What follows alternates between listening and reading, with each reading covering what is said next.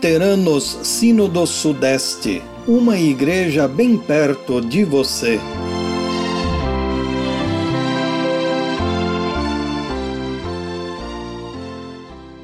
Neste podcast você acompanha uma prédica proferida pelo pastor Marcos Jair Ebeling no dia 18 de abril de 2020 na comunidade evangélica de confissão luterana em Campinas, por ocasião da Semana Nacional da Diaconia.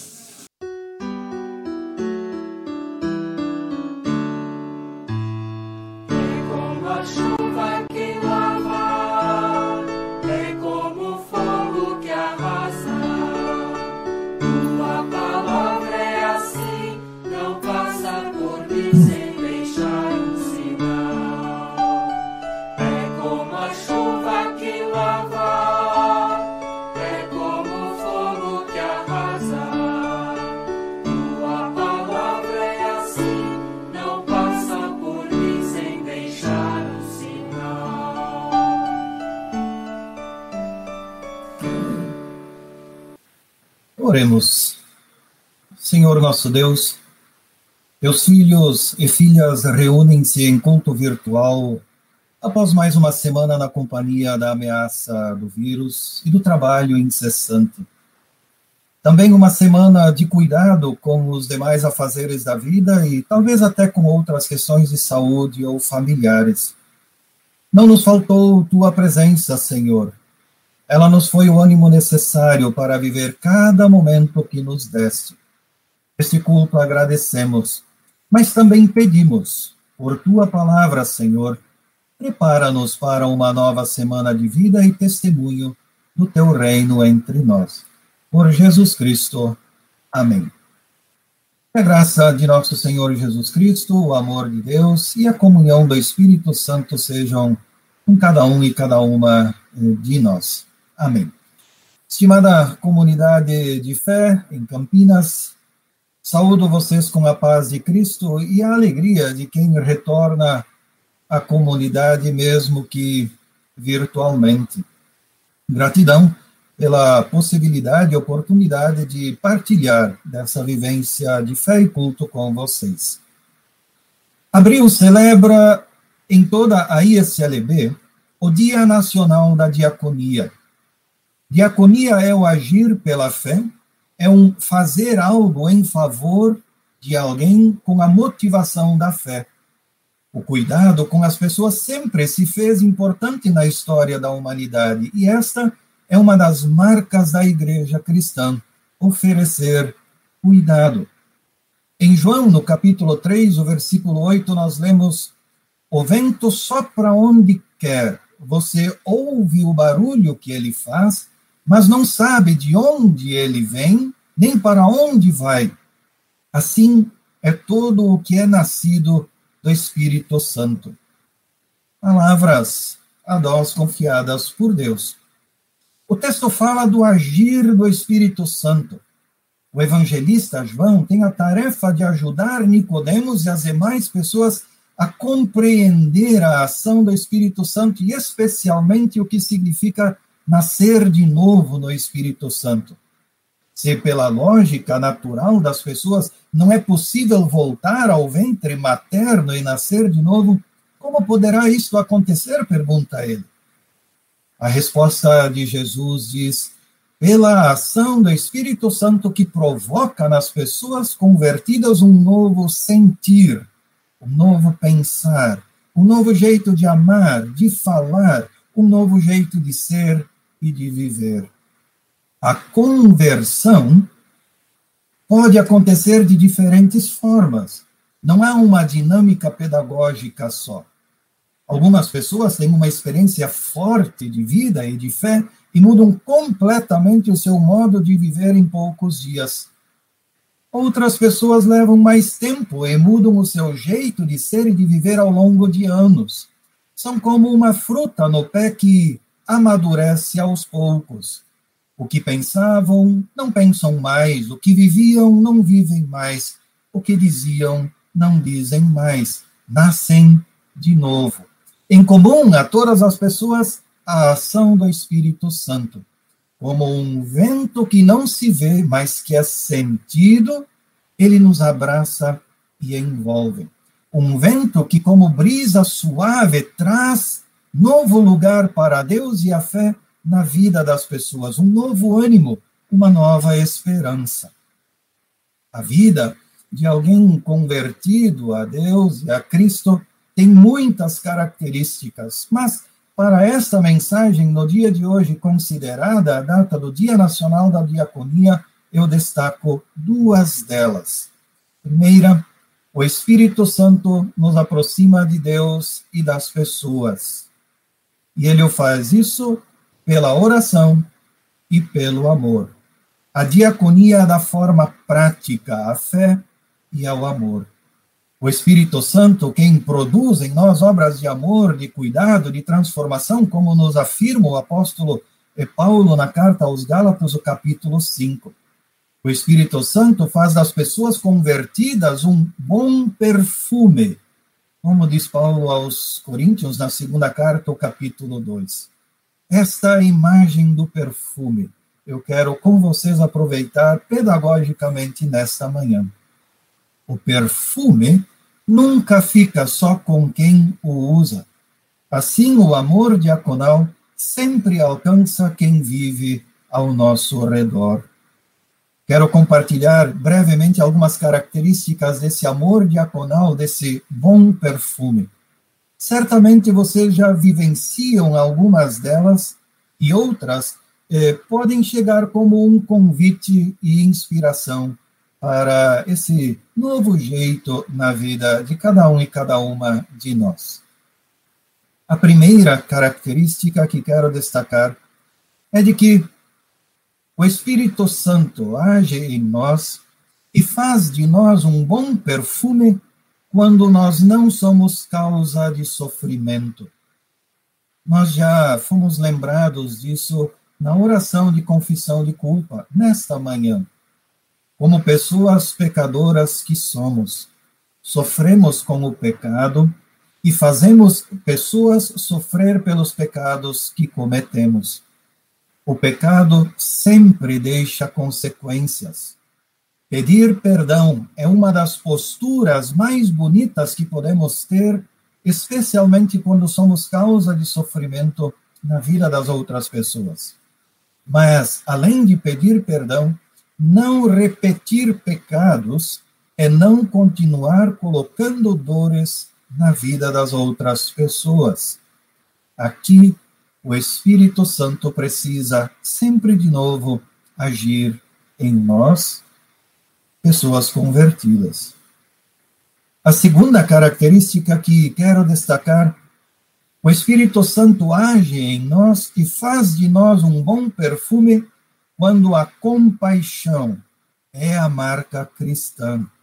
Em Mateus, o capítulo 5, versículo 7, nós lemos: Bem-aventurados os misericordiosos, porque alcançarão misericórdia. A realidade complexa e dolorosa da vida humana não precisa de mais uma crítica da minha parte. A vida dolorosa, ela precisa de compaixão. E compaixão, quem a pode dar são as pessoas que nasceram de novo. Olhar para a medida da compaixão nas relações humanas é um bom termômetro para o ser pessoa cristã, pois compaixão é uma característica que Deus nos dá e está entre nós.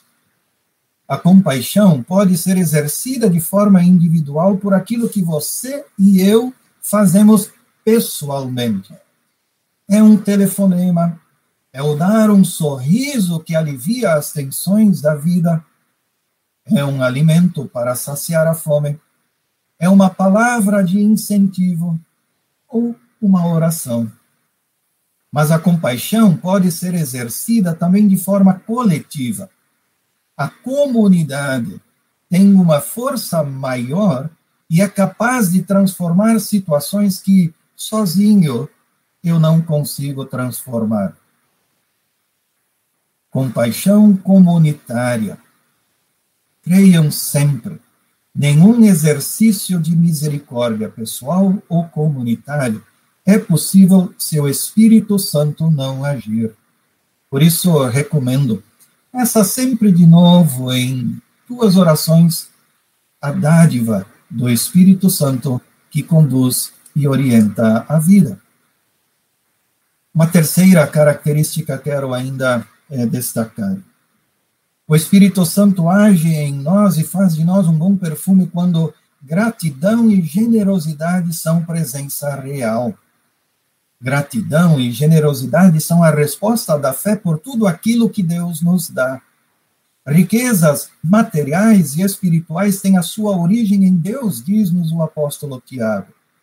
E a Deus devem voltar, a Deus devem servir através das pessoas. Ao longo da minha vida ministerial, e eu posso testemunhar isso, porque alguns, alguns desses testemunhos deram-se aí junto a vocês na comunidade em Campinas. Ao longo da minha vida ministerial, eu já colhi e já vi muitas pessoas com gestos de gratidão que, na minha percepção, são absolutamente é, fantásticos. Alguns gestos de gratidão são espirituais. Eu vi pessoas em oração perseverante por dias para que uma cura, por exemplo, acontecesse. Outros gestos de gratidão são corporais. É o exemplo de alguém que cuida por anos seguidos de uma criança, de uma pessoa idosa ou de alguém doente. Outros gestos de gratidão são financeiros. Outros são de partilha de conhecimento. Outros gestos de gratidão são a doação da sua vida a um ministério na igreja pelo evangelho. São assim as chamadas vocações, pessoas que dedicam a sua vida, deixam a sua casa, deixam a sua família e dedicam a sua vida ao Evangelho em outra cidade. Generosidade é sempre fruto do Espírito Santo. Por isso, a melhor recomendação que eu posso dar é essa de que vocês sempre cuidem muito bem dessas pessoas convertidas para a gratidão e para a generosidade o mundo precisa muito delas. E fecho é, como um quarto ponto dessa mensagem, é, fecho ela então é, lembrando que, como uma quarta característica, o Espírito Santo é, age em nós e faz de nós um bom perfume quando nós unimos as nossas mãos e oramos. O Espírito Santo leva as palavras ditas, pensadas ou sentidas em nosso coração até Jesus Cristo. Jesus é aquele em quem encontramos o conforto perfeito, pois foi ele quem fez uma aliança de vida conosco. Ele quem conquistou a vida eterna para nós. E quando nossos limites chegam, podemos invocá-lo, descansar um pouco no coração misericordioso dele ouvir das suas orientações e motivações e então levantar e seguir mais um passo. A oração é a fonte da esperança para não sucumbir na dor, na doença e na pandemia. Mas a oração é também um serviço. Quando nada mais posso fazer em favor de alguém, eu posso ainda orar em tempo de distanciamento social, é este, com certeza, um serviço inspirado pelo Espírito Santo. Deus, em seu infinito amor, guarde vocês em esperança viva, em amor diaconal que cuida. Assim seja. Amém. Fechamos um momento de partilha da palavra e de encorajamento pela palavra, cantando o hino Parceria no Caminhar, interpretado pelo grupo Ânima da ISLB.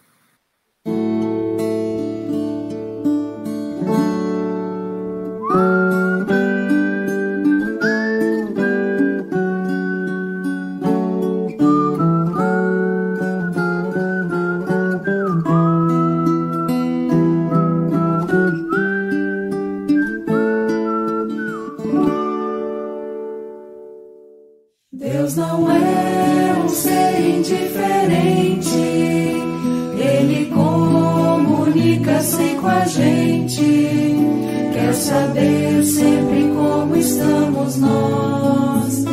Foi assim que procedeu Jesus, quando lá no caminho de Maús, viu caminhantes aflitos e sós companhia na solidão, ombro amigo para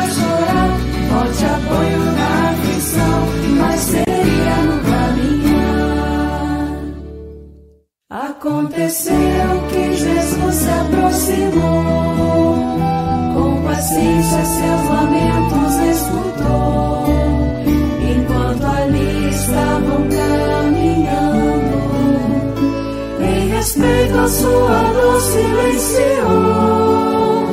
E mais tarde, solidário, perguntou sobre o que vocês estão conversando.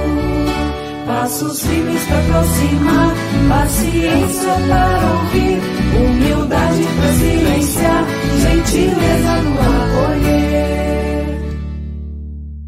O assunto da conversa era Jesus, sua história que culmina lá na cruz, que deixou o grupo desolado, mas no gesto de partir o pão acontece comunicação, pois reconhecem o ressuscitado. Atenção, outro olhar, ardendo no coração, pão na mesa para partilhar, muita sede de comunhão.